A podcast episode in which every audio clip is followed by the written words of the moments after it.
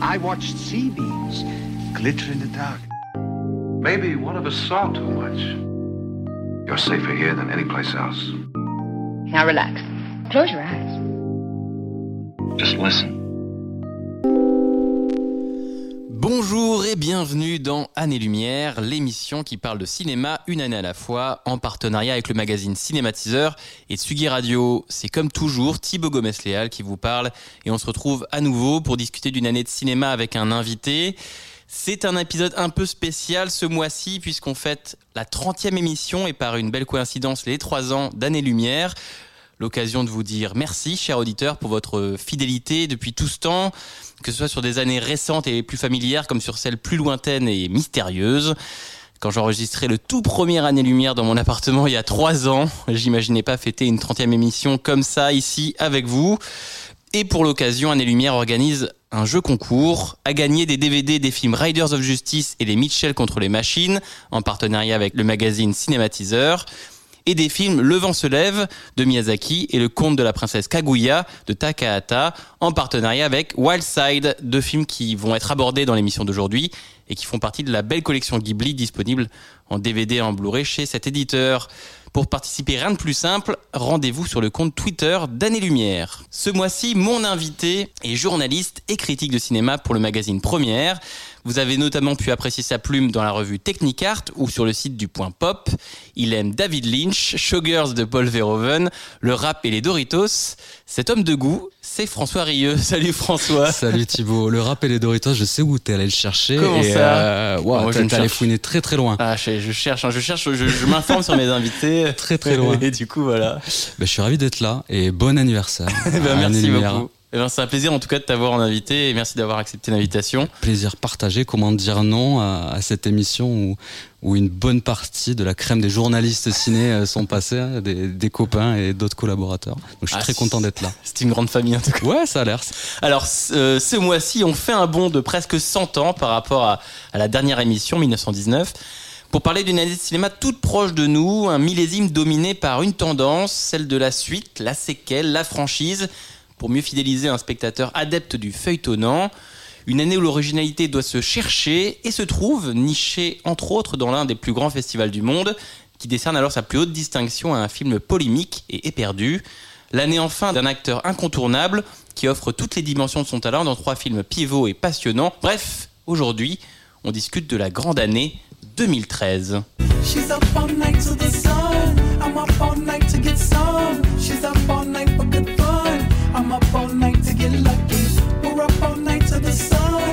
Up all night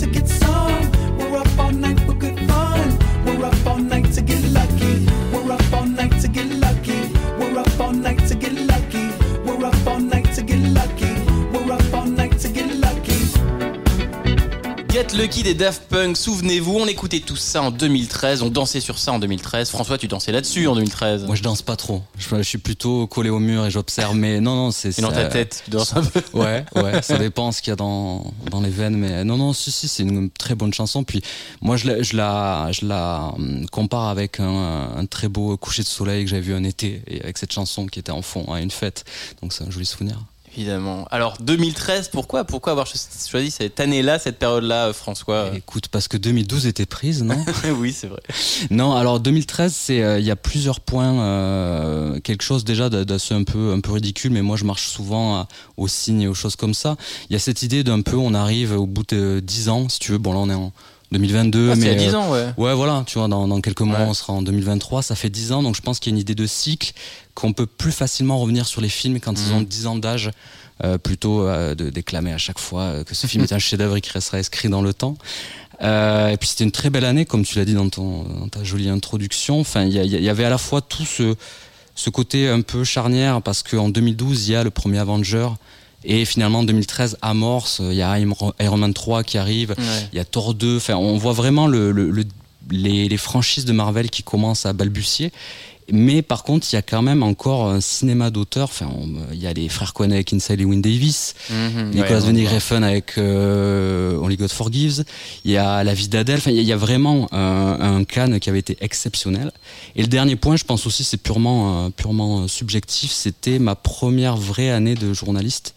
Ouais. Donc où je continuais, euh, à l'âge où j'avais à ce moment-là, à perfectionner ma cinéphilie et à écrire sur des films. Je commençais à, à piger dans dans un canard de ma ville et donc du coup voilà c'était très très cool de se, de se replonger pardon dix ans en arrière et avec euh, d'aussi bons films Un voyage un ceux qu'on a choisis. Ouais, évidemment. Parce que la liste est longue, mais effectivement, c'est un voyage du coup un peu introspectif.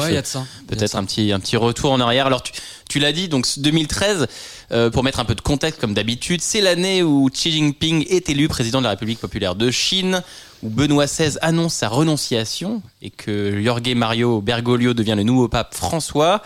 L'année encore des premières révélations d'Edward Snowden et de la promulgation en France du mariage entre personnes du même sexe. C'était enfin la centième édition du Tour de France, la fin de la série The Office US et la sortie du livre Au revoir là-haut de Pierre Lemaître qui sera adapté au cinéma en 2017 par Albert Dupontel. Mais 2013, c'est aussi et surtout du cinéma et on est là pour ça. Cette année-là, tu l'as dit François, c'est assez phénoménal. Les spectateurs en prenaient d'abord plein la tête avec les blockbusters comme Iron Man 3, Fast and Furious 6, Le Hobbit 2, Thor 2 ou Hunger Games 2, et plein le cœur avec Heure de Spike Jonze, Before Midnight ou La vie d'Adèle. On allait voir Inside Lewin Davis des Cohen, Prisoners de Denis Villeneuve, La Grande Bébélezza aussi, Le Loup de Wall Street, 12 Years a Slave. Bref, c'était une année folle de cinéma et je pourrais continuer comme ça longtemps. Mais cette année-là, un phénomène semble s'installer pour de bon dans le cinéma américain. On l'a dit, suite, préquel, remake, des mots qui trustent dorénavant les cimes du box-office pour le bonheur des spectateurs, avides de ces franchises. Mais dans cet océan de dérivés, un film, comme une anomalie dans le système, sort du lot. Il est original, il est au cœur de notre premier thème et il s'appelle Gravity.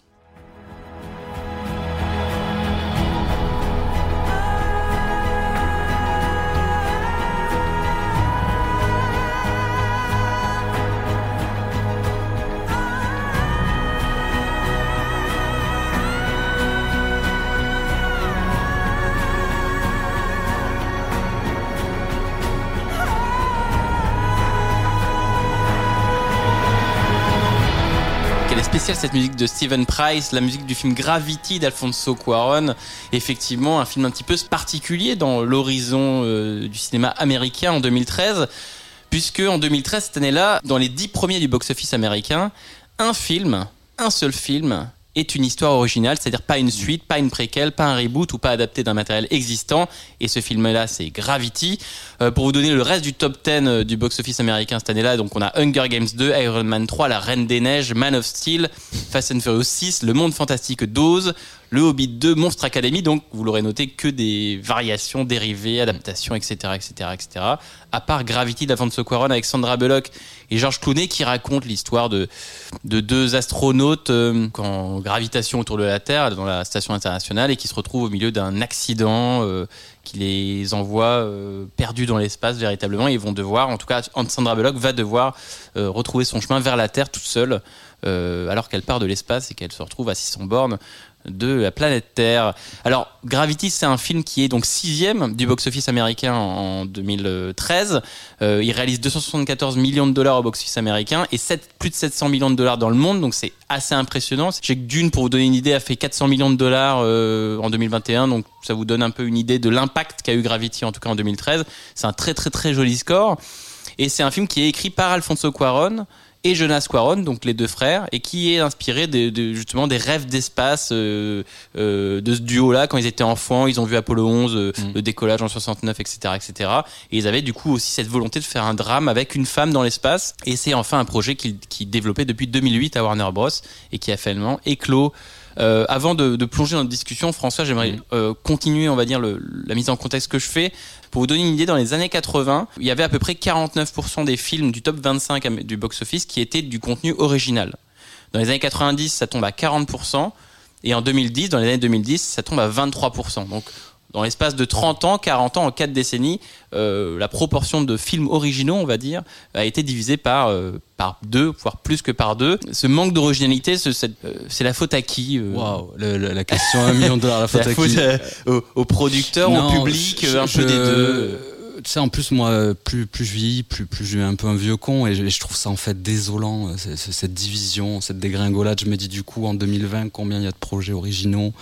Euh, Je sais pas, c'est vrai que l'industrie, elle, elle- a muté. En 2013, donc il y a 10 ans, le public avait un peu, et je m'inclus dedans bien sûr, avait un peu l'impression que ça venait de la part d'une une certaine frilosité des producteurs. Est-ce que ce film-là est pas trop euh, intelligent? Est-ce que ce Mm. film-là est pas trop mature? Est-ce qu'il va ramener de l'argent? Est-ce qu'il va pas faire peur aux enfants? T'avais vraiment l'impression qu'on rentrait dans ce cycle-là où maintenant on, on est un peu en plein dedans de euh, il faut surtout que le spectateur sache ce qu'il va voir, qu'il ne soit pas choqué, euh, qu'il qu'il soit ravi de ce qu'il a vu.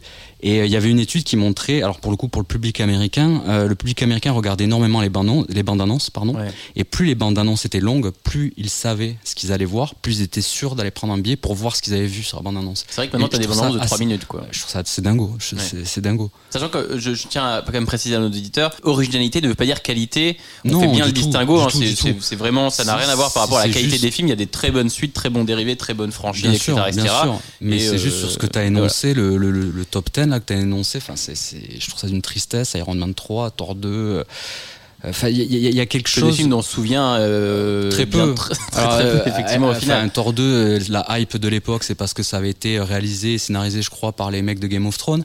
Parce que Game of Thrones était Mhm. un peu à une certaine forme d'apogée où ça allait vers l'apogée. Euh, Iron Man, c'était cool parce que c'était Shane Black, mais bon, c'était toujours moins bon qu'un Kiss Kiss Bang Bang. Mais, C'est vrai que euh, c'est- pas des films qui ressortent du lot dans non. les Marvel movies. Il y a d'autres pour les fans, d'autres en fait. films Marvel qui, il y a même d'autres films Marvel qui sont bien mieux que, que ces deux-là, par exemple. Mais après, c'est un exemple. Mais, mais tu as l'impression qu'il y, a- qu'il y a un fossé de, de compréhension entre, euh, même parfois les, les fans de, de- de Marvel, on, on parlait de The Batman en off tout à l'heure, mais tu as l'impression qu'il y a une incompréhension des fois entre ce que veulent les fans et ce que les, les studios comprennent de ce que veulent les fans. Et euh, on parlait, alors c'est un peu galvaudé de dire à chaque fois une année charnière parce qu'on peut trouver une année charnière partout, mais il Oui. y, a, il y a vraiment ce truc 2013 de on va un peu vers une, un tout franchise, un tout suite. C'est pour ça qu'on parle de cette thématique-là. Et Gravity, ça apparaît comme quelque chose de plus euh, euh, une un caillou dans la chaussure, quoi. Ap- Après, peut-être que nous, on se fait des, on se fait des idées, mais Hollywood, peut-être, est une industrie conservatrice par nature. Euh, et du coup, effectivement, euh, c'est toujours plus facile de proposer au public des choses qu'ils connaissent, parce que l'être humain, Bien sûr. il, il va naturellement vers quelque chose qui lui est familier. On est tous fait pareil. Mm. Hein. Il y a toujours ce petit. C'est toujours plus compliqué de sortir de, sortir de sa zone de confort que de, Bien sûr. que d'aller voir quelque chose aussi. de, qu'on connaît. Euh, et du coup, effectivement, Hollywood, c'est aussi se, se caler sur des valeurs sûres. Ils savent qu'avec euh, euh, Spider-Man, ils savent qu'avec des grands noms, des grandes Mhm. franchises, des grands personnages, les gens voyaient automatiquement. Et, euh, et on l'a vu d'ailleurs ces deux dernières années avec le Covid, euh, où les, les- les rares grosses sorties euh, hollywoodiennes sont, sur sont- ces franchises-là, Oui, et puis les autres se sont gaufrés. On peut parler Ou de, de Tenet. ou de Tenet, j'allais te dire Tenet. Mais non, non, c'est assez particulier. Puis maintenant, il y a un, un- un nouveau, euh, un nouveau dénominateur qui est en fait la nostalgie. C'est-à-dire maintenant, il Mm. faut qu'on aille encore plus puiser dans la nostalgie. Donc, on a essoré la nostalgie des années 80. Maintenant, on va vers une nostalgie des années 90. Donc, c'est moi, moi, je me sens vraiment la décalé. Ouais, c'est le cycle de la vie, mais c'est, euh, ça veut dire quoi que du coup, dans euh, 20 ans, il y aura plus que 10% de, de projets euh, originaux. hein. Non, mais par contre, tu as raison sur un point, c'est que l'industrie reste une industrie, c'est-à-dire qu'elle est là pour faire de l'argent. Donc, on va pas la blâmer euh, Ah oui. de, de, de, de pas faire euh, de- de- de- des films euh, comme, euh, je sais pas moi, tu vois. Non, Hollywood n'est pas l'armée du salut. Enfin, oui, voilà, non, mais il y a de ça, là, il y a de genre, ça. Après, c'est vrai que quand il y avait le nouvel Hollywood où tu te disais, bon, il y avait un parrain, il y avait euh, conversation secrète, enfin, tu vois, en plus, en ce Bah- moment, il y a des débats Coppola, Marvel et tout ça, enfin, on en a marre. Je sais pas, il y avait une liberté qu'on trouve plus aujourd'hui. Les gens ont trop peur de perdre de l'argent. Là, tu dis quelque chose d'intéressant et tu me tends une page intéressante, c'est que du coup, euh, j'allais te demander où est passée l'originalité. C'est que là, ce qui nous étonne, nous, c'est qu'on on, on a comme référence des films des années 70-80 qui étaient donc des blockbusters, des films très populaires. Et là, on se rend compte que ce, que, que ce type de film très particulier, c'est-à-dire le blockbuster, le film très populaire, le, le- ces films qui font beaucoup d'argent, ne sont plus originaux. Donc, ça veut dire que l'originalité est n'appartient plus à ce Et- modèle blockbuster que- et, aller se nicher dans d'autres compartiments économiques de l'industrie et peut-être dans des, Des séries, elle est- peut-être. En 2013, ouais, elle est où l'originalité à, à ton avis? T'avais des discours même même parmi certains journalistes, tu vois, un peu puants, qui étaient de ouais, bah, ben non, le vrai cinéma, il est euh, il est dans la petite lucarne, tu vois, c'est à la télévision. Euh, Game of Thrones était là, ouais, c'est quand même mieux que ce qu'on nous propose en termes de blockbuster. Tu te rappelles pas une cette adaptation discussion de livre. Oui, en plus, en plus. Mais, le, euh, le- le fait d'être une adaptation, ça remet pas forcément en cause la, la- la qualité du truc, mais il Hmm. y a vraiment euh, un processus de, de, de, de pré-mâchage des, des studios. Euh, en plus, maintenant, on n'a même plus le nom des cinéastes sur les affiches. Enfin, Mm. c'est des yes men. Ils sont virés, on sait pas pourquoi. Il y en a un nouveau qui arrive. Il y a plus trop de, pattes distinctes, tu vois. Peut-être qu'on en demande trop aux blockbusters, tout simplement. Euh, peut-être qu'on a tellement grandi avec euh, et encore une fois tu vois les je- là parle nous on- dans notre tête dans notre tête on va avoir des références mais mais euh, Jurassic Park c'est une adaptation euh, on peut penser à Indiana Jones Le parrain aussi. le enfin, parrain aussi Indiana Jones c'est certes un, un- un produit original mais extrêmement référencé Star Wars 40. c'est certes un produit original un, con- un produit un film original mais euh, C'est un, joli lapsus. Ouais, ouais, ouais. Mais euh, C'est un produit. Un produit. C'est un film original, mais extrêmement référencé aussi. Donc finalement, on est bien mignon à défendre l'originalité, mais tous les films qu'on aime, ce sont que des films euh, références ou Ouais. adaptés ou qui nous et voilà. Je pense que c'est propre à, à la vieillesse de dire que c'était mieux avant et Oh. que je pensais pas en arriver là, mais t'arrives là ouais, c'était quand même. ça, François. Il y a, y y y quand même une, une force aujourd'hui du, du public. euh, et je pense encore à cette caisse de, de résonance des réseaux sociaux euh, qui, euh, qui est un point non négligeable sur le futur euh, de l'industrie. On va en pense. parler ça de, de- finalement qu'est-ce qui va rester de tout ça. On va, on va en parler dans la suite de notre thème. Et du coup, je voulais revenir avant, ça sur du coup l'anomalie un peu de cette année 2013 de ce box-office où il y a que des suites, des séquelles. Il y a Gravity au milieu de tout Ouais. ça. Ce film original d'une idée originale qui vient de nulle part et qui fait 700 millions de dollars au box-office américain, mondial pardon, et qui est du coup ce phénomène. Moi, je me souviens quand c'était sorti, c'était il y avait les affiches. On Non, sortait de c'était quatre ans après Avatar, donc il y avait encore cette euh, cette vibe 3D IMAX. En fait, il y avait une sorte de C'était vendu de- comme le nouvel Avatar. Voilà. Quelles euh, sont les raisons du succès de, de Gravity? Est-ce que c'est parce que c'est un film original ou est-ce que c'est parce que c'est un film événement? Ouais, puis alors, en fait, c'était dans mon souvenir, et c'est ce que j'avais ressenti, surtout la, la- le- les premières 45 minutes du film, enfin la moitié du film, vu qu'il fait une heure et demie, mais c'était vendu comme étant une expérience de cinéma Ah unique. ouais. Tu vois, genre le futuroscope, mais en mille fois mieux. Avec une Et, histoire un et, peu et, euh, avec, avec une histoire quand même assez rachitique, à savoir un, un survival avec euh, deux personnes perdues dans l'espace, mais avec des, des, des points de, de mise en scène, des, des points de vue intéressants. Tu vois, quand on voit à travers les yeux, c'est presque jeu vidéo ludique, quand on voit à travers Ouais. les yeux de, de, Sandra, de Sandra Bullock. Euh, et il y avait, je pense aussi, euh, quelque chose de, de, qui n'est pas négligeable, qui était euh, la 3D, qui était en pleine expansion. Mhm. Euh, vous avez fait un très bon sujet sur la 3D avec Perrine Kenson, que je salue, euh, à l'époque d'Avatar. Et c'est vrai que il fallait qu'il y ait cette année-là aussi euh, un spectacle de 3D sensationnel. sensationnel, hyper sur, été- sur le ressenti, tu vois. C'est vrai que ça a été marketé comme ça. hein. Ah Donc oui. finalement, en fait, on, s- on- euh, l'originalité du film n'a pas du tout été mise en avant. Mise en avant, c'était surtout pas si original que ça, le film. Oui, parce que du coup, l'hist- l'histoire, si vous le revoyez, est assez, est assez simple et assez.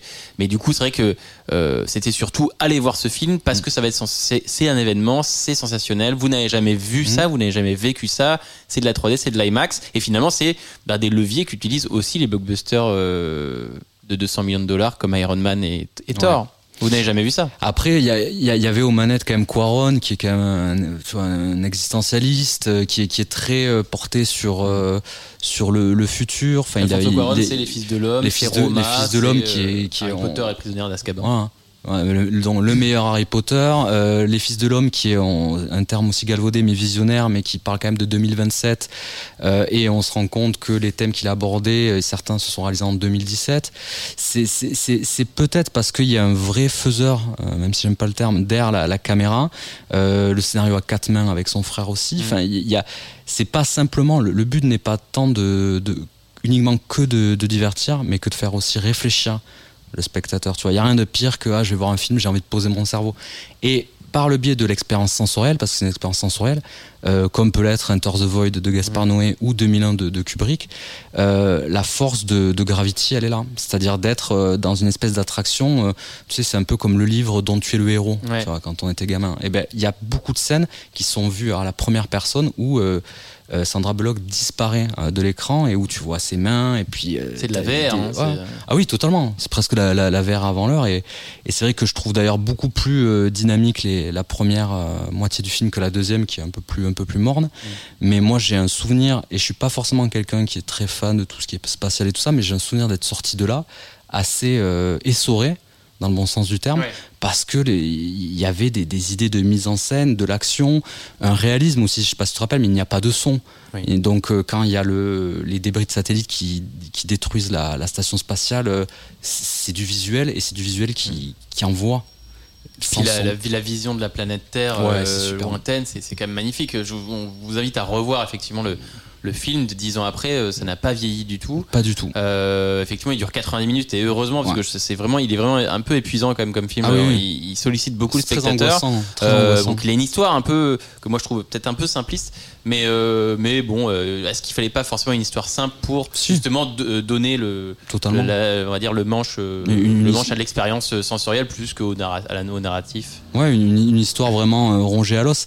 Alors après, ça a pas vieilli, je suis d'accord avec toi, mais en même temps, l'expérience de télé, ouais, encore on fait le vieux con, hein, mais l'expérience de télé, euh, même si on a une bonne installation, ne vaudra jamais l'expérience qui avait été de voir ce film-là en salle. D'ailleurs, peut-être qu'il ressortira. un- Parce qu'il y avait vraiment ce, ce côté immersif. Alors, je parlais du futuroscope pour rigoler Mm. tout à l'heure, mais il y avait quand même ce, ce côté euh, fête foraine, tu vois. De, Ce de- côté de- de- venez le voir en salle, c'est à ce moment-là que ça se passe. Comme on a eu looping. cette année en, pour Dune, Absolument. comme on a régulièrement tous les ans, il y a aussi. toujours des, des, des- des- un marketing qui est axé sur c'est une expérience, venez le voir. Et d'ailleurs, c'est pour ça que Mm. IMAX euh, fait de plus en plus de. Bien sûr. Bah, Et une expansion folle. Et euh, comme euh, comme vous aviez pu évoquer avec Perrine Avatar, il y avait aussi dans Gravity cette idée de tu vas le voir en, toi- en 3D, tu vas le voir en IMAX, tu vas le voir Mm. en IMAX 3D. Enfin il y a beaucoup de gens qui n'ont pas vu le, le même film, mais je moi je me rappelle à quel point c'était un, un événement.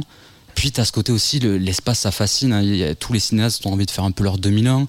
Et euh, Gravity, sans parler d'ouvrir la voie parce qu'il y, en a- il y en a eu d'autres, mais juste après, t'as Interstellar de Nolan, t'as The Martian de Ridley Scott, euh, Life, Ad Astra de Mm. James Gray qui date d'il y a 2-3 ans. Enfin, très formidable et qui a aussi une expérience un peu sensorielle Ouais, ouais, euh, ouais. quand il y a le drive-by shooting sur la lune sans son avec euh, avec la, la pesanteur tout ça enfin le, le film quand même je pense même si moi je le reverrai que dans 10 ans là j'ai revu pour ton émission donc je le reverrai une fois tous les 10 ans c'est pas un film de chevet tu vois mais euh, il est quand même un peu le maître étalon de ce que pourrait être vraiment aujourd'hui encore euh, le, le cinéma de blockbuster euh, sensationnel, original, ambitieux, sensoriel, beau.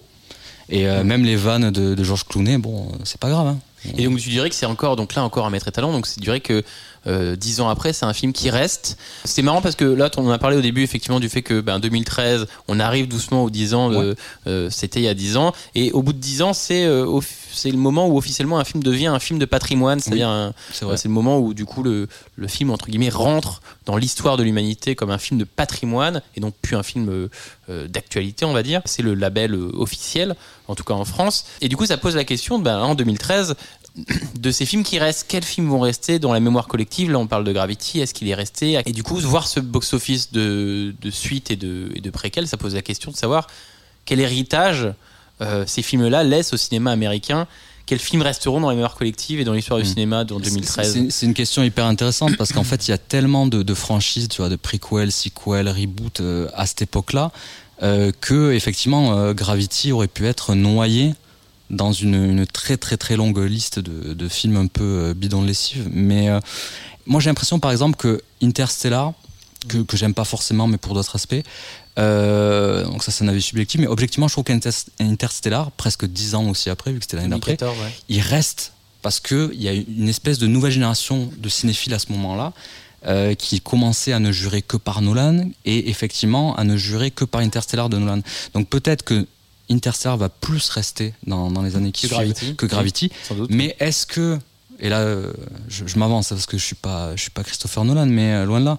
Mais est-ce que Nolan aurait tenté cette aventure-là s'il n'avait pas entendu parler de Gravity, s'il n'avait pas vu Gravity, s'il n'y avait pas eu ce, ce film-là qui a déjà, bon, même si lui il poursuit Kubrick depuis, Mm. euh, depuis des années, on le sait, mais et, et je ne savais pas que par exemple le projet de Gravity datait de 2008. Ouais. Donc quand même c'est une gestation euh, de. Oui, on peut supposer que Nolan est sur Interstellar depuis quelques, quelques temps, mais, mais sans doute que le, que, le, que le succès de Gravity a, pu lancer Bah, quelque chose. On parlait ça- ça ça donnait euh, feu ça a donné une euh, impulsion à, à plein de films peut-être sur de science-fiction un peu, un peu, un peu différents. Oui, et puis il y a vraiment dis, cette succession de ouais, The Martian euh, de Ridley Scott l'année d'après, euh, le, le survival, le survival euh, life qui, qui est pas terrible mais qui est un, peu une ressucée d'Alien avec Jake Gyllenhaal et Ad Mm. Astra, alors qu'Ad Astra c'est quand même James Gray, quelqu'un qui est plus habitué à filmer des, des, des mafieux dans des, dans des tripots enfumés et mal éclairés que euh, d'envoyer des gens dans l'espace.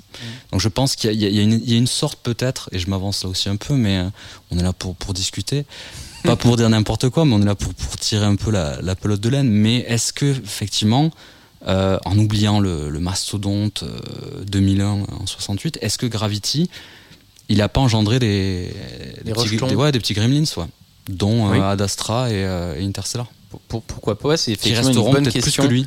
Ouais, c'est peut-être une question effectivement qui est qui est bonne à se poser, sachant qu'après moi j'ai j'ai j'ai j'ai eu l'occasion de feuilleter ce week-end, le- tu sais les livres euh, sans film des années 2010, sans Ouais. film des années 2000, et du coup je- mes parents avaient ce film sans film des années 2010, et par curiosité je l'ai feuilleté et je suis allé à l'année 2013 pour voir quel Mhm. film le- la, la rédaction avait sélectionné, et il y avait il y avait tous les films dont on va parler. euh, il y en avait, euh, je crois qu'il y en avait euh, peut-être 5, 6 en 2013, et, et c'était les films dont on va parler aujourd'hui, c'est-à-dire Gravity et puis les autres de, de cette émission-là. Donc mine de rien, il y a quand même, quand il faut choisir, une sorte de consensus sur ce film-là en Oui. disant c'est des films quand Bah. même importants.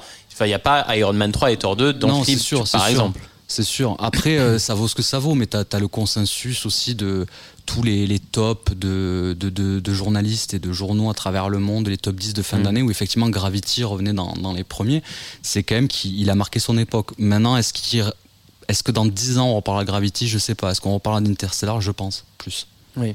Mais ça, pareil, c'est aussi la, la force de, de- des fanbases. Tu vois, là, les fans de Christopher Nolan peuvent porter ça pendant très longtemps. Et du coup, pour filer la, la, la réflexion et, et cette, sur cette mémoire du cinéma américain, euh, est-ce que la prédominance des séquelles et des, franchises et des Iron Man 3 et des Thor 2 est pas en train d'assécher euh, un héritage euh, cinématographique américain? Qu'est-ce, en vrai, Iron Man 3, Thor 2, encore une fois, il y a des, je, moi, il y a des films Marvel que j'aime beaucoup, mais euh, Iron Man 3 et Thor 2, on- ou Hunger Games 2, ou tous les films que j'ai cités là en 2013, alors- malheureusement, sur la liste de 10 films, il y en a pas beaucoup qui sortent du lot, tout cas qui sont Et- mémorables. Et encore Hunger Games, Hunger Games, c'est aussi euh, dans une autre mesure un espèce de maître étalon du, du, du sous-genre Young Adults qu'on vendait euh, de 2012 à 2016 parce que euh, Harry Potter était terminé, parce que Twilight, on aime, on n'aime pas, mais était terminé. Il fallait vite trouver un successeur.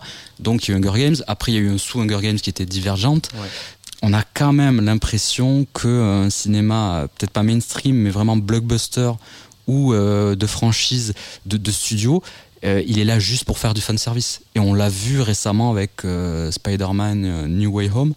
Et je suis sûr que si j'avais eu quelques années de moins ou que j'avais un enfant, j'a- j'aurais kiffé aller voir ce film-là. Mais dans la représentation et dans ce que veut m'amener, j'allais presque dire, tu vois, je parlais de produit, mais j'allais dire dans mon assiette, mais dans ce que veut m'amener le studio, j'ai pas envie de, de manger ça.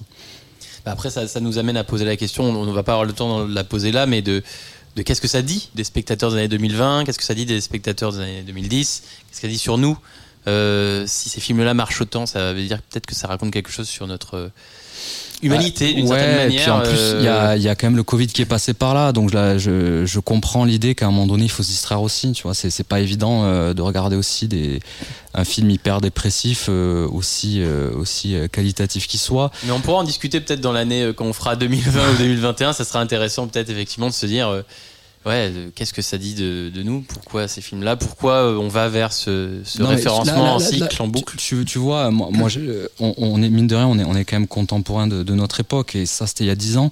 Est-ce que tu remarques pas que ça fait six mois que les discussions qui alimentent certaines sphères de réseaux sociaux, c'est quand même Scorsese versus Marvel, euh, depuis deux jours Coppola versus Marvel. Enfin, Oui, mais pas y a- non, mais il y Ouais, ouais. y a- cette idée de aujourd'hui, il y aurait pas la place pour les deux. Euh, moi, j'aimerais qu'il y ait la place pour les deux, à savoir du Scorsese en studio euh, et, du, et du Marvel. Mais il y a toujours ces, ces, ces connotations euh, d'argent et de rendement. Et ouais, c'est une industrie. Donc, Bah, Scorsese est sur Apple là, mais Oui, oui. D'ailleurs, ça arrive en novembre mais, apparemment. mais le, le plus important, c'est que juste qu'un film qui soit Marvel, DC, Scorsese, Coppola ou quoi, le, le but de, pour, selon moi, d'un bon film, même pas un film qui va rester, mais d'un bon film, c'est un film qui ne se moque pas du spectateur, tu vois, qui n'est pas juste une vache à lait. Euh, moi, je me suis éclaté à regarder les Fast and Furious, mais au bout de neuf, voilà, tu commences à avoir un peu des aigreurs d'estomac. Euh, c'est un peu pareil avec les Marvel, mais je comprends que ça fonctionne. Et ça avait l'air délirant de voir les trois Spider-Man dans, euh, dans, dans le dernier Spi- Spider-Man. C'est cool. Ça me Ça a parle pas, mais ça avait l'air délirant. Voilà qui conclut parfaitement ce, premier thème. Ça avait l'air délirant. Euh, ce premier thème d'année-lumière consacré à l'année 2013, où on a parlé effectivement de, franchise, de, de dérivés et de gravity. Vous êtes toujours en train d'écouter Année-lumière. On est toujours avec François Rieu et on s'en va sans plus tarder vers le second thème de notre émission.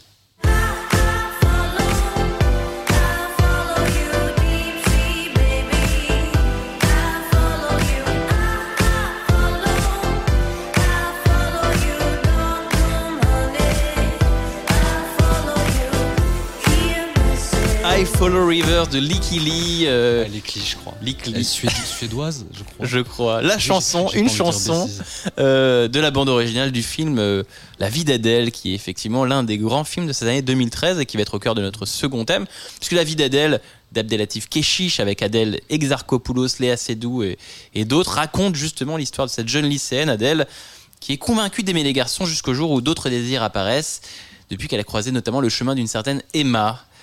Ce film est adapté du roman graphique Le bleu est une couleur chaude de Julie Marot et c'est la Palme d'Or du Festival de Cannes 2013 présidé par Steven Spielberg, président du jury. Un jury composé notamment de Daniel Auteuil, Naomi Kawase, Ang Lee, Christian Mungiu, Lynn Ramsey, Christophe Valls et Nicole Kidman, magnifique jury.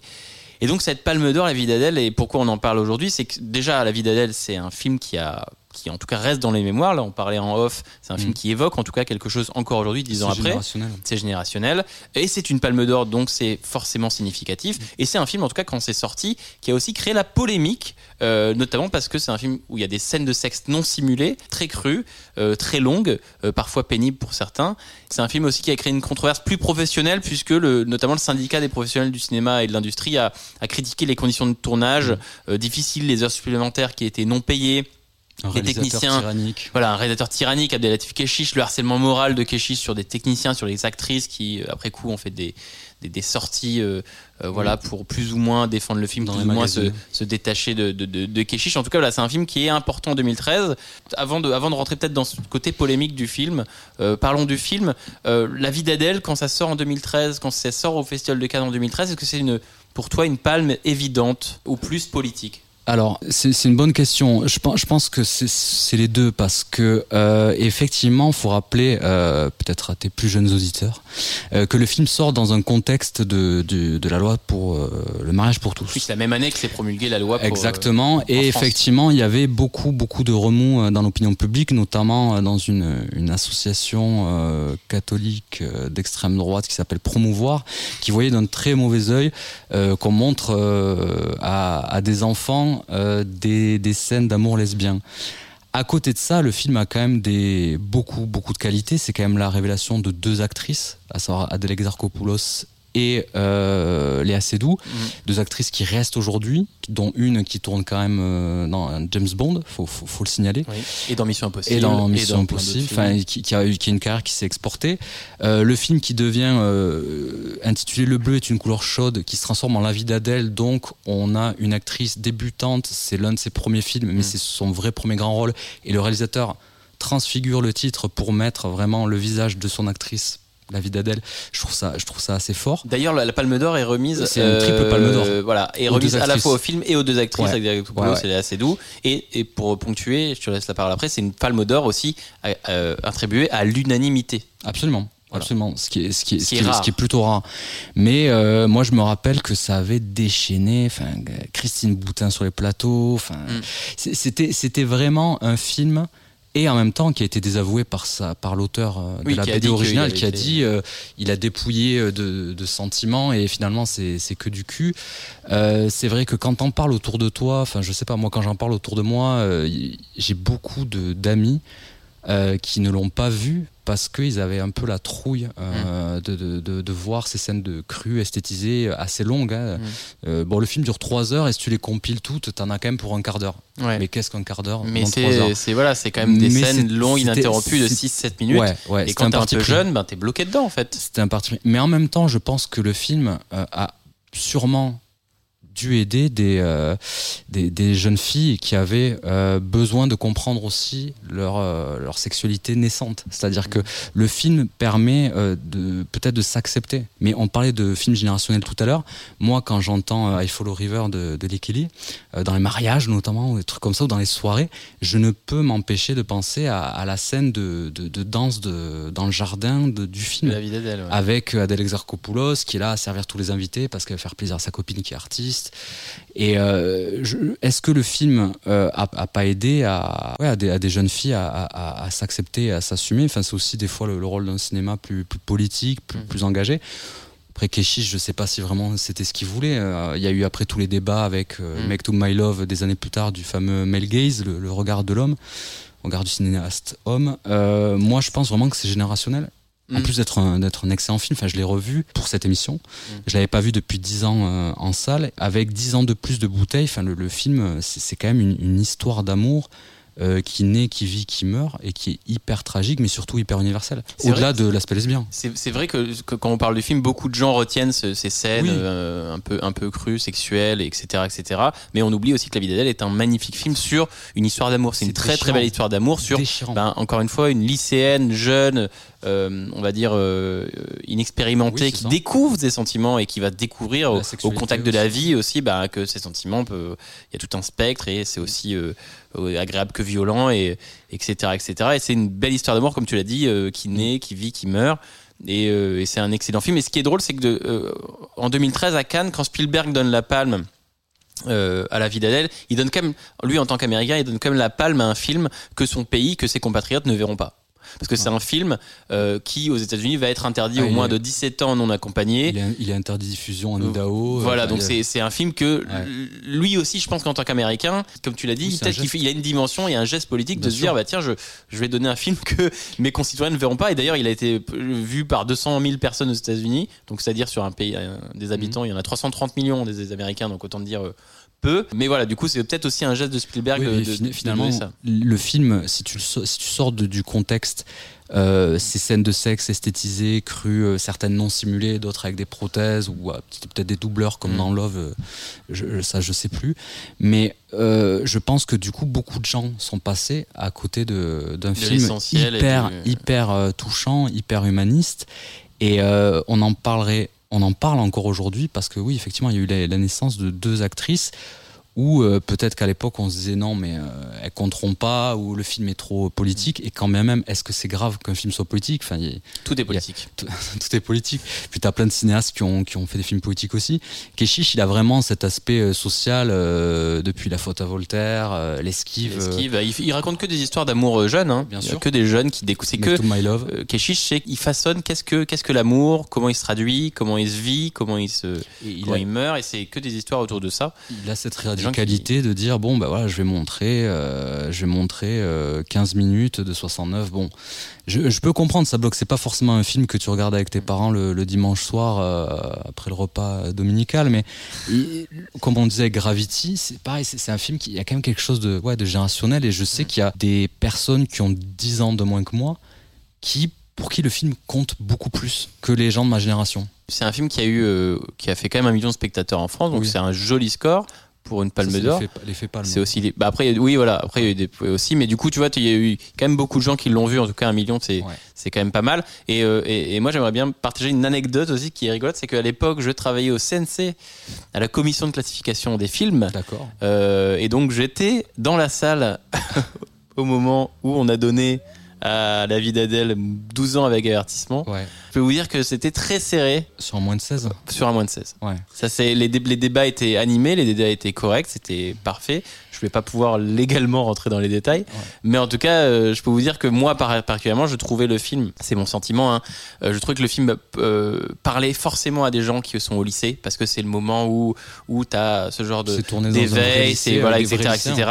Mais que je trouvais un peu aberrant euh, de le rendre accessible à des, à des enfants de 13 ans, 14 ans, qui vont peut-être pas avoir tout comprendre, qui vont peut-être et du coup se retrouver parfois bloqués face à des scènes de sexe qui sont très longues, qui peuvent être pénibles. Et quand t'as 13 ans et que tu sais pas forcément ce que tu vas voir et que ces questions de sexualité machin, elles sont encore trop naissantes et que t'es un peu en dessous de l'âge des héros, ça peut Non, euh, dénoter. Et du coup, moi, j'étais plutôt défenseur de, de, de rehausser le- la classification, mais en tout cas, euh, à l'époque, on en avait décidé autrement. Ouais, euh, moi je l'avais vu euh, pour le coup euh, dans une euh, ma ville natale, donc toute petite salle, et l'effet Palme d'Or faisait que euh, la salle était comble, alors que d'habitude les, les cinémas étaient assez désertés Ouais. dans, dans ce genre de ville de 50 000 habitants.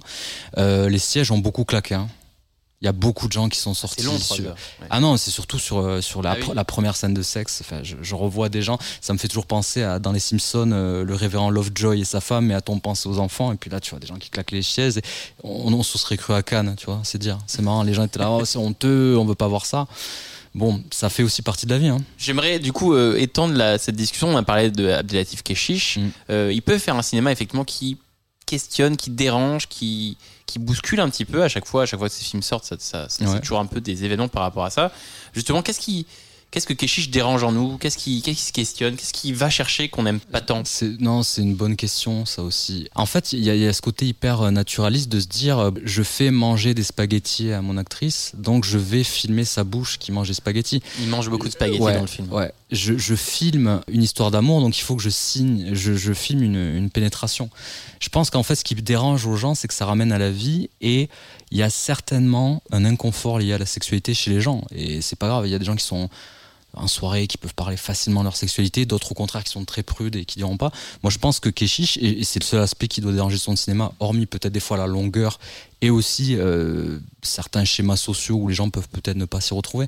Mais euh, dans la vie d'Adèle ou dans Make to My Love ou dans Intermezzo qui n'est toujours pas sorti, si vraiment il y a quelque chose qui dérange, c'est la sexualité.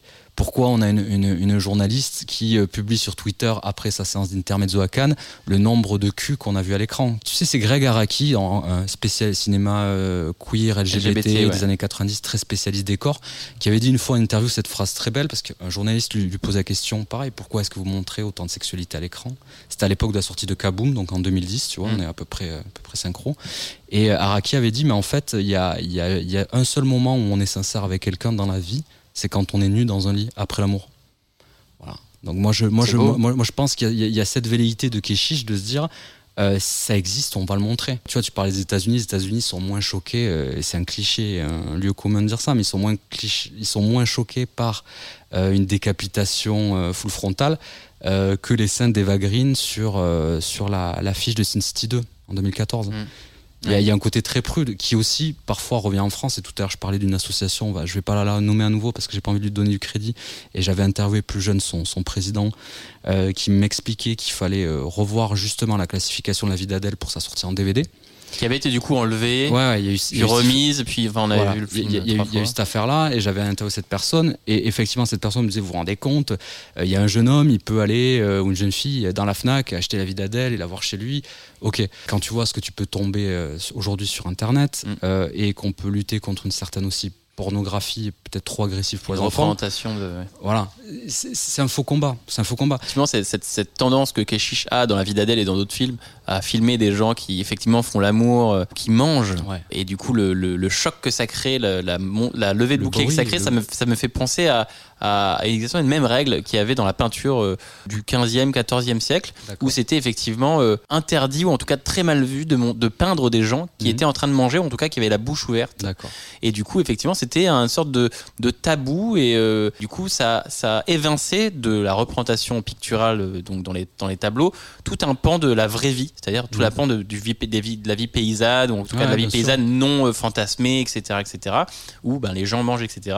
Ce qui est drôle, c'est que moi j'aime beaucoup un peintre qui s'appelle Bruegel, Bien sûr. spécialisé dans, le, la, dans la peinture de ces scènes euh, de la vie quotidienne et où lui il peint euh, allègrement des gens qui mangent avec de la bouche ouverte, des gens Ouais. qui rigolent, des gens qui vivent véritablement, alors qu'à l'époque c'était mal vu de peindre justement ces motifs-là de gens qui vivent, mangent, rient et du coup euh, euh, font l'amour, mais du coup ça rejoint un petit peu ce qu'on mais reproche tu- à Keshish, c'est tout, mine de rien en 500-600 ans ça n'a pas beaucoup changé. Tu, l'as dit, c'est euh, alors c'est un peu naïf comme ça, mais, mais oui, c'est la vraie vie. C'est la vraie vie.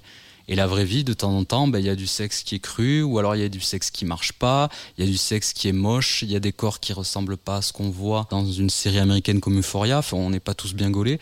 Il y a quelque chose de très naturaliste et de très vrai euh, que montre Keshish. Après, et ça, je laisse vraiment la- l'autrice de, de la BD euh, en juger. Est-ce qu'il fallait faire 9 minutes de voilà de, de- de sexe ou est-ce que 2 minutes 30 ça suffisait les- Est-ce qu'un jeu de lumière ne pouvait pas cacher Est-ce qu'il fallait vraiment montrer euh, J'ai revu euh, aussi pour l'émission le, le diptyque, mais c'est sorti pour le coup l'année d'après, c'est la Berlinale en 2013, mais j'ai revu le diptyque en version longue non censurée de Nymphomaniac. Mm. J'avais oublié à quel point c'était costaud. hein. Oui, bah pareil, Nymphomaniac, c'est- Bah, le, c'est le 2 même, euh, le deux c'est- a été enlevé des salles parce du même que euh, classique. acabit, un peu. Ah ouais. Mais du coup, c'est des, des propositions, en tout cas, toutes les deux c'est des, films, tu sais pas s'ils vont rester dans le temps, mais en tout cas, ils restent dans la mémoire de ceux qui l'ont vu en salle. Ça, c'est Oui. indéniable. Voilà. Ce film-là, La vie d'Adèle, donc à la Palme d'Or, au cœur d'un- d'une édition 2013 de Cannes qui est quand même assez phénoménale. Euh, juste pour vous citer quelques films qui sont présents à Cannes cette année-là, on a la, on a la Grande Bellezza de Sorrentino, on a Nebraska de Alexander Payne, A Touch of Sin de Jazanke, Inside Lewin Davis des Cohen, Only God Forgive de Bing Bing Refn, Le passé de Faraday, Tel père tel fils de Koreeda, et dans d'autres sections, on va retrouver Fruitvale Station de Kogler, Mhm. qui fera plus tard euh, Black Panther, etc. On va retrouver The Bling Ring de Coppola, L'inconnu du lac de Guiraudy. Ça, donc c'est une Oh, magnifique année euh, 2013. Le Festival de Cannes est-il le meilleur baromètre? Euh, du cinéma mondial On peut toujours dire que c'est de la, de la communication bien placée, mais c'est ce que. Ouais, non, mais mais c'est ce que les Américains disent aussi, le plus grand euh, festival de, de cinéma au monde. Euh, ouais, ça, ça donne quand même le, le ton. euh, et puis par chez nous, euh, généralement, les, les films qui sont présentés à Cannes, qui sont récompensés à Cannes, ils ont plutôt une belle vie en salle, même s'ils sont pas forcément attractifs pour un grand public. Je pense à Winter Sleep. Euh, qui a été, je crois, palmé euh, l'année d'après. Le- le- L'aspect le, qu'on peut garder de Cannes, c'est qu'il arrive à mettre en, en lumière des talents proposés aussi au grand public, parce qu'il y a le label canois en fait. Donc euh, il y a plein de gens qui ne feront pas forcément tout le temps au cinéma, qui sont pas forcément cinéphiles, qui ils ont juste à voir la petite euh, gommette, euh, tu vois, festival La de Cannes, palme, juste, euh. c'est juste c'est même des fois juste sélection. Tu vois, euh, moi je sais que quand j'étais beaucoup plus jeune, dès qu'il y avait marqué Sundance sur un film, j'y allais direct. Des fois j'étais super émerveillé, des fois je trouvais ça atroce. Mais non, non, je pense que Cannes, si encore. C'est encore la référence, à ton avis L'édition de 2019 avec euh, Parasite. euh, Parasite et euh, Qui a commencé à Cannes et qui allait jusqu'au quasiment fait un, un Ouais, 12 ouais, mois ouais. plus tard qui a gagné l'Oscar. moi, je, moi je sais que j'y étais Euh, pas et que beaucoup de collègues m'ont dit ouais, c'est excitant, ça fait presque 10 ans qu'on n'a pas une aussi bonne édition. Mm. Alors c'est peut-être facile de le dire, mais euh, 10 ans donc du coup tu remontes en arrière et euh, oui c'était le début des années des années 2010. Mais tu vois, même en 2021, t'as Julie en 12 chapitres, Drive My Car, qui- euh, qui- Red qui Rocket, succès. Oui. et tous ces films-là sont aux Oscars cette Bien année sûr, et ont sûr. commencé à Cannes, par exemple. Oui, non, non, mais c'est un incubateur, c'est sûr. C'est c'est indéniable que c'est un incubateur. Et là, en plus, tu as cité trois films. Alors, j'ai vu que Red Rocket, que j'ai beaucoup aimé. Mais quand je vois Drive My Car, euh, qui est un film, et arrête-moi si je dis de bêtises, mais qui est un film japonais, Ouais. Trois heures, Ouais. euh, j'ai cru comprendre, je l'ai pas vu et je vais le rattraper, euh, que c'est deux personnes dans une voiture, tout ça. Enfin, c'est quand même pas facile d'amener ça. Et quatre nominations aux Oscars. Enfin, quatre nominations aux Oscars. Puis il est aussi bien placé puisqu'il arrive en mai, donc en général, effectivement, juste après la fin, on va dire, de, de- de l'année cinéma qui est marquée par euh, Ouais. la f- les Oscars. Euh, il arrive quand même au début de cette année cinéma et, et- et peut-être qu'effectivement il donne un, un- un peu le ton mieux que peut-être la Mostra de Venise, qui a malgré tout, par exemple comme cette année-là, euh, en 2021, de très, très beaux films, parce que la Mostra de Venise, en 2021, tu avais le Almodovar, le Sorrentino, l'événement de Audrey Diwan, Mhm. euh, le dernier duel de Ridley Scott, donc tu avais Bien quand même aussi euh, des films magnifiques à la Mostra. euh, Mais après, c'est comme les, les Césars ou les Oscars. Enfin, c'est forcément quelque chose qui donne de la lumière à un plus large public qui n'est pas habitué. et, et voilà, donc ça, ça, ça légitime quelque chose. Bien sûr, bah parfait. Ça conclut parfaitement effectivement notre discussion sur la vie d'Adèle et cette édition Cannes 2013 assez formidable. Ouais. On l'a vu. souvenirs. Vous êtes toujours en train d'écouter à Lumière. On est toujours avec François Rieu et on est toujours en train de parler de 2013 et on s'en va sans plus tarder vers le troisième et dernier thème de notre émission. Let me tell you something. There is no nobility in poverty. I have been a rich man and I have been a poor man, and I choose rich every fucking time. Because at least as a rich man, when I have to face my problems, I show up in the back of a limo wearing a $2,000 suit and a $40,000 gold fucking watch. Ah, cette voix, ce discours, euh, il n'y a pas de noblesse dans la pauvreté. Euh, vous l'aurez reconnu peut-être, euh, cette voix, c'est celle de Leonardo DiCaprio, Léo. Puisque effectivement 2013 est une année Léo et en préparant l'émission François on a vu que que- qu'il y avait des films magnifiques et ils avaient tous qu'en dénominateur commun cet acteur euh, formidable que tout le monde connaît évidemment. Leonardo DiCaprio en 2013, c'est Le Loup de Wall Street, comme on a pu Ouais. entendre, l'extrait qu'on a pu entendre. C'est également Gatsby le Magnifique de Baz Luhrmann, où il est bien sûr en tête d'affiche. Et c'est aussi, alors c'est pas un film qui est sorti en 2013, puisqu'il est sorti fin 2012, Oui. euh, mais c'est euh, un film que les spectateurs pourront ou auront découvert en 2013 également. C'est Django Ouais. Unchained de Quentin Tarantino. Et du coup, ces trois films-là, en 12 mois, mine de rien, les spectateurs auront dans les salles trois Léo différents, ce qui est quand même pas mal du tout. Euh, Léo DiCaprio, rapidement, c'est une carrière qui euh, a commencé en 79 jusqu'à aujourd'hui. Il a fait 44 films, il a 47 ans, il a tourné avec les plus grands, Baz Luhrmann, James Cameron, Spielberg, Scorsese, Tarantino, Inarritu, Ridley Scott, Sam Mendes, Clint Eastwood, bref, plein de gens formidables. Cette nomination aux Oscars pour une seule victoire. En 2016, c'était pour The Revenant d'Alejandro Inarritu. Première question simple, François, pour lancer ce thème. Qu'est-ce qu'il incarne pour toi, Leonardo DiCaprio? Euh, Leonardo DiCaprio, je pense qu'il incarne pour moi un rival euh, dans l'adolescence, tu vois. Toutes les filles n'avaient Dieu que pour lui. Non, plus sérieusement, il, a emboîté un peu le, chemin d'un Brad Pitt qui est, qui est un peu plus âgé que lui, à savoir comment on transforme, euh, comment un beau gosse arrive à se transformer en performeur et en caractère actor. Et euh, c'est vrai que quand j'étais plus jeune, bon, euh, DiCaprio, c'était surtout, euh, c'était surtout Titanic et Roméo et Juliette. Le miné Ouais, le, le bellâtre, le le bellâtre. le bellâtre. Euh, Il y avait Basketball Diaries aussi, mais ça c'était un peu plus confidentiel hein, parce que le film était, était un peu chaud. Il y Mm. Un peu avait- arty, un peu. Ouais, voilà. Et finalement, il y a cette rencontre avec Spielberg d'abord, puis Scorsese, qui me fait amener à me dire ah, mais en fait, c'est peut-être pas juste une gueule d'ange. Euh, il peut proposer d'autres choses. Et effectivement, quand tu le vois chez comment euh, euh, Scorsese, avec qui il a tourné cinq fois, si je dis pas de bêtises, Mm. a, a pu l'utiliser, c'est devenu euh, ce qu'on ce qu'on appelle galvaudément le plus grand acteur de sa génération. Il y a quand même quelque chose chez lui qui est fascinant, cette capacité à endosser des rôles pleinement, à rentrer dans ces personnages, mais tu as toujours ce petit truc de Léo, et c'est pour ça que tu vas au cinéma, c'est pour ça que tu, tu vas voir un film de Leonardo DiCaprio pour voir Leonardo DiCaprio se battre contre un ours. Tu vas le voir euh, pour sniffer un rail de coq. Et un peu comme Brad Pitt, encore une fois, il y a cette, euh, j'ai pas envie de dire sympathie, mais tu, tu- c'est comme retrouver un peu un vieux copain. Ouais. Et j'ai redécouvert euh, le Loup de Wall Street dix ans après sa sortie en salle hier soir. Et ouais, c'est fou.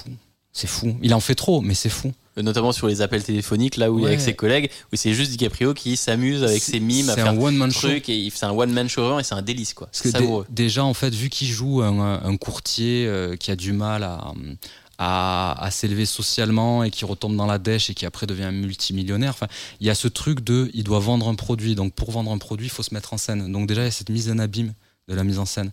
Et, euh, et moi, en fait, je, je regardais ça hier soir, je me disais, il en fait des tonnes, là, quand il serre les dents, quand il rentre dans la voiture alors qu'il est sous je sais plus quelle drogue et qu'il fait n'importe quoi. Qui- Ouais, les Quaaludes. Ouais. Et qui se vautre par terre.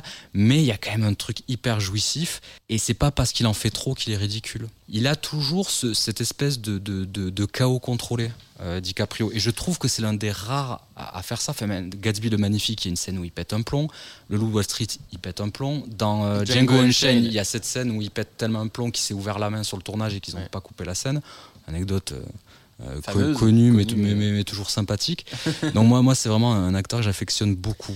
Moi, moi, pendant longtemps, je, tu disais c'est le meilleur acteur de sa génération. Moi, pendant longtemps, DiCaprio, ça a été un acteur que j'avais un peu zappé. Même euh, quand il faisait un Scorsese, etc. C'était, il avait effectivement fait euh, Roméo plus Juliette, il avait fait euh, Titanic, donc tu avais ce côté, il est dans la, une case minée pour euh, jeune spectatrice. Mhm. Il y avait ce côté, il avait un jeu très interne et, ça, et, et à, à un moment donné où tu avais d'autres acteurs qui, du coup, euh, comme Christian Bale, comme on a parlé d'Heath Ledger, Ouais. euh, qui eux se transformaient, changeaient leur corps, changeaient leur façon de vivre et d'être euh, et s'imprégner complètement ce côté un peu euh, euh, acteur studio dans un rôle, alors que lui, certes, il se transformait, certes, il, il- endossait ses rôles de, de belle manière, mais comme tu disais, il y avait toujours ce petit côté de Léo. Ah oui. On avait ce côté rassurant où il ne disparaissait pas derrière le rôle, ça. là où d'autres acteurs, justement, disparaissaient euh, jusqu'à s'abandonner dans un rôle. Et du coup, c'est peut-être ça aussi qui l'a tenu éloigné des Oscars pendant longtemps, parce que on sait bien que l'Académie des Oscars aime bien récompenser les gens qui en font des caisses. Il y avait toujours ce côté Léo qui était Non, très agréable d'un côté et qui était aussi qui le Je- desservait peut-être de l'autre. Mais j'ai pas eu l'impression euh, que DiCaprio il ait cherché dans sa vie à pousser la transformation au-delà du masque. Non, vois ce il que est, je veux il- dire. voilà, il est pas, il est pas. Il n'y a euh, pas dans l'idée ça, du, ouais. du caméléon, il n'y a pas l'idée de torturer son corps euh, sciemment pour arriver à ses fins. Euh, qui joue euh, Edgar Hoover ou euh, le- le- l'enquêteur de Shutter Island Ou ou, Howard Hughes. ou euh, Howard Hughes, euh, c'est jamais qu'un travail de maquillage, d'accessoires, de, de, de prothèses. C'est c'est là où c'est d'autant plus fort. Après, en revoyant quand même le Loup de Wall Street, je me dis, il, il en fait tellement des caisses que moi je pense qu'il aurait fallu lui donner. Et après, en même temps, The Revenant, c'est encore un, euh, donc trois ans plus tard, donc tu vois, il réitère le truc euh, euh, dans des paysages glacés, il fait froid, euh, vrai fausse baston le- avec un ours, Il perd des kilos, là pour le coup, il joue, Oui. il joue la carte Ouais. à fond du, du, de, du caméléon. du caméléon, ce qui marche bien, et du coup il a Et son. Oscar. Donc, effectivement, enfin. il a fait ce qu'on lui a demandé et il a son Oscar. C'est un peu triste parce que il est peut-être plus intéressant dans Loup Wall Street, qui est un film qui justement restera peut-être plus dans les mémoires que The Revenant. En fait, le Loup de Wall Street, c'est jamais que les affranchis chez les brokers de, de Wall Street, avec des balayages de caméras de fou.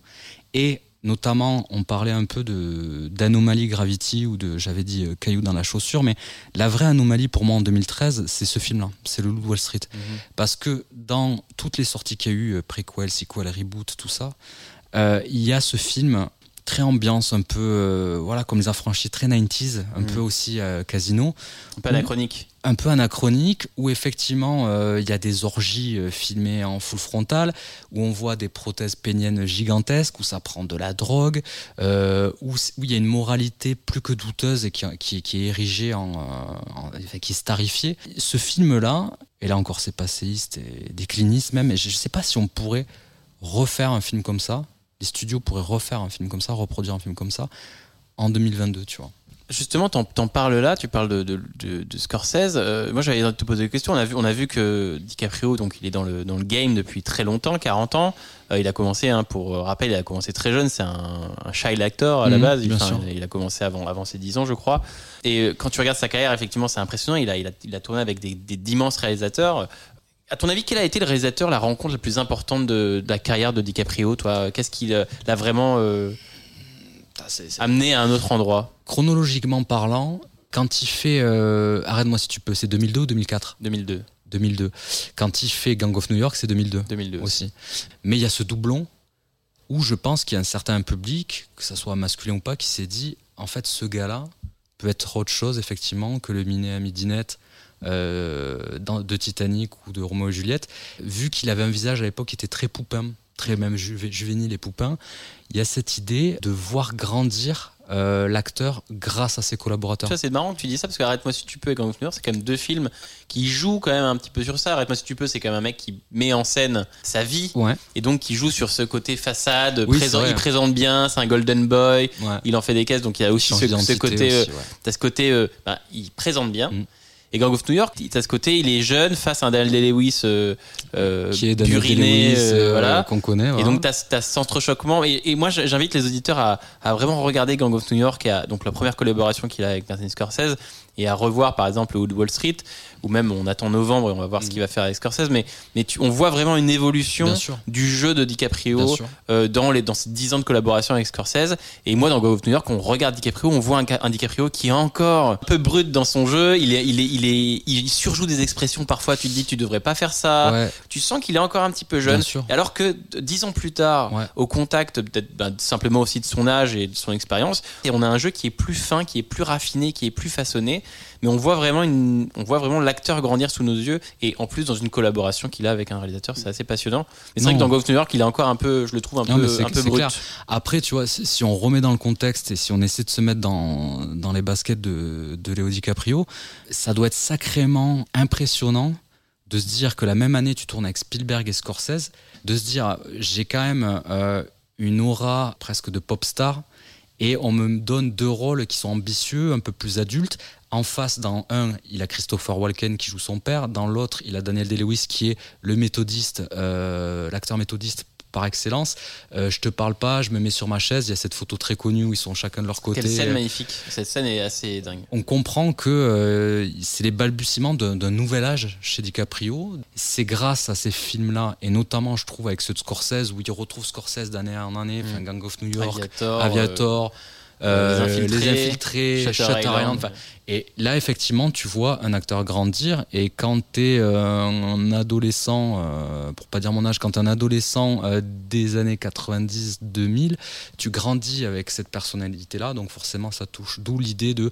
Et j'aime bien ce que tu disais, de, de toujours essayer de, de, de, voir un, un petit aperçu de, de DiCaprio, que tu retrouvais un, un vieil ami. 2013, on a cette année quand même du coup formidable. Euh, le Wood Wall Street, Gatsby le Magnifique, où c'est un film. Voilà, moi je, moi j'aime beaucoup Gatsby le Magnifique. Ouais, moi Euh, aussi. je suis pas très fan de Baz Luhrmann en général. Gatsby le Magnifique, je le trouve assez assez dingue. euh, Ouais. Et on a euh, juste avant Django Unchained, on sent qu'il se passe 12 mois où il se passe quelque chose dans la carrière de DiCaprio. Est-ce qu'on n'est pas justement dans la plus belle année de de l'acteur T'as trois quand même rôles hyper différents, trois cinéastes différents.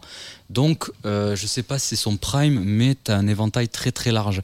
Il y a une intronisation, ouais, je pense, dans, l'année 2013. Il y a un truc du style, ok, c'est bon, il a plus trop à prouver, euh, qui sait jouer des sales types, qui sait euh, péter un câble, mais il y a Il quand se même. diversifie quand même énormément. avec il, il- il 2013. diversifie énormément.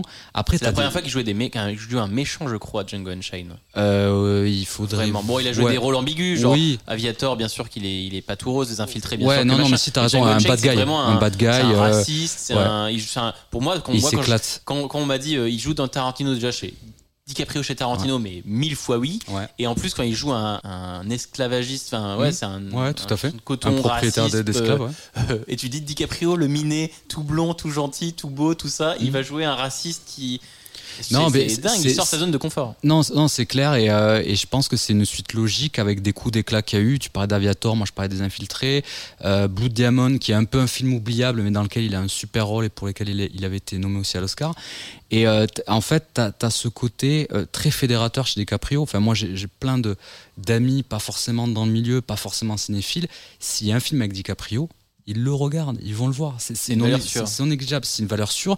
Et aujourd'hui, euh, à l'heure des réseaux sociaux, c'est devenu un mème. C'est-à-dire que en revoyant le loup de Wall Street, le nombre de mèmes qui est Ah sorti oui. du loup de Wall Street et de, de, de gifs qui sont sortis du loup de Wall Street, c'est vraiment une forme de postérité aussi. C'est une postérité numérique, Populaire aussi. populaire. Une validation Ouais, populaire. qui, qui est propre à l'époque, mais quand tu veux euh, narguer euh, un toi aujourd'hui, t'envoies le, le même de DiCaprio avec son petit verre et sa petite grimace.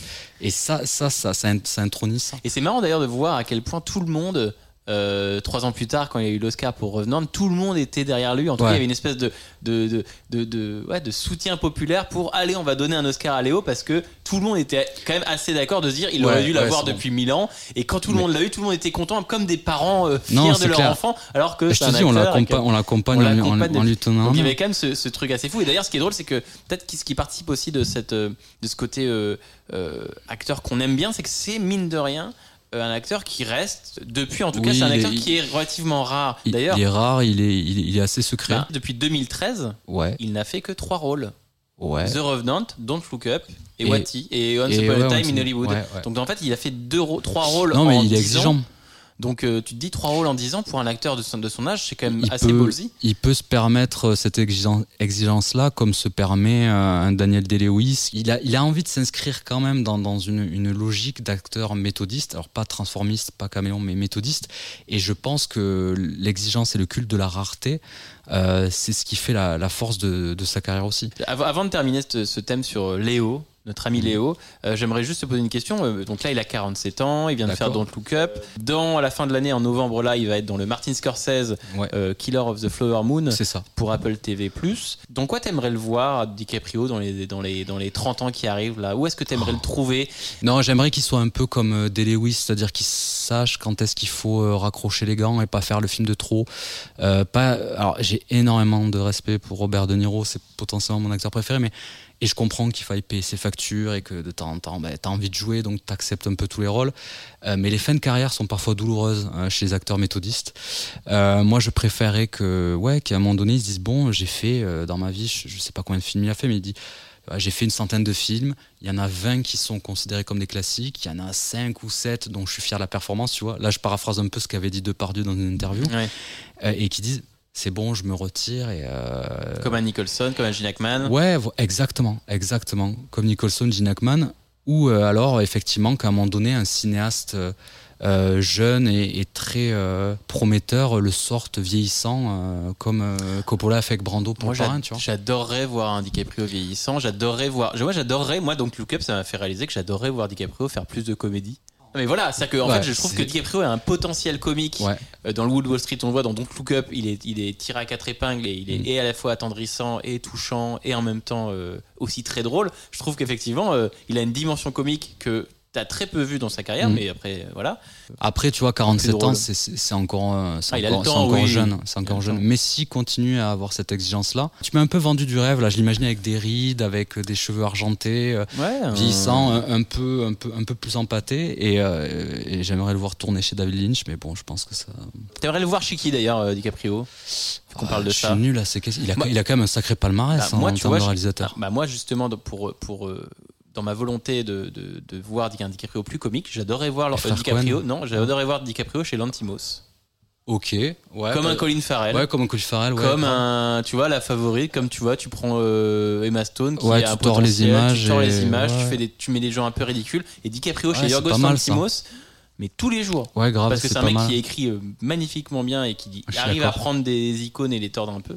Je suis d'accord. Euh, frère Cohen, il a pas fait Frère Cohen, c'est vrai que je dis pas bêtises. Il n'a pas fait frère Cohen. ouais. Frère Cohen, tu vois la manière dont euh, dont euh, ils ont fait la trilogie des idiots avec euh, Clooney, la manière dont ils, ils, ils permettent à Brad, à Brad Pitt de, de s'auto euh, caricaturer dans euh, Burn After Reading. Moi, je suis assez client de ça. Et d'ailleurs, c'était c'était vraiment un questionnement qu'on a pu avoir à la sortie de Once Upon a Time in Hollywood, à savoir est-ce que c'est pas les deux derniers monstres, les deux derniers monstres sacrés en activité du cinéma américain, et de les re- de les voir transposés euh, dans les années 70 euh, à l'époque de Sharon Tate, la, la Manson Family et, euh, et un certain cinéma euh, Nouvelle Hollywood en pleine expansion, c'était euh, fort euh, délicieux. C'était savoureux, effectivement. Ouais, J'ai envie de le revoir du coup. On a envie de revoir euh, ce film, on a envie de revoir toujours et encore plus euh, euh, Léo DiCaprio qui était au, cœur de notre troisième thème de cette émission sur 2013. On n'a pas tout à fait terminé, vous savez comment ça se passe. On va pas vous quitter euh, avant de vous partager les, nos recommandations de cette année-là, tous ces films qu'on n'a pas pu évoquer dans les thèmes et qu'on- qui sont un peu nos coups de cœur. Voilà. Alors, nos recommandations de cette année 2013, nos coups de cœur, nos films qu'on a envie de vous conseiller. Toi, tu avais un film particulier, François, euh, Ouais. que tu avais envie de conseiller aux auditeurs. Un film particulier dans une version particulière. Ouais, c'est exactement ça. Donc je prends un peu le, le vieil adage plus c'est long, plus c'est bon.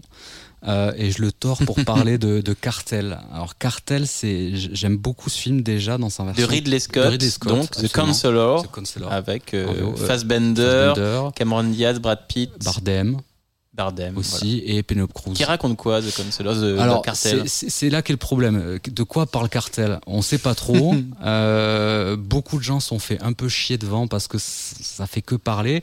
En gros, c'est The Counselor, donc euh, il faut imaginer un, un avocat euh, très successful très brillant qui se retrouve un peu à faire le malin avec euh, la pègre, les cartels mexicains, l'argent sale, de la drogue, parce qu'il veut accéder à une certaine, un certain confort Mm. matériel et aussi s'encanailler avec euh, des méchants, des méchants pas beaux.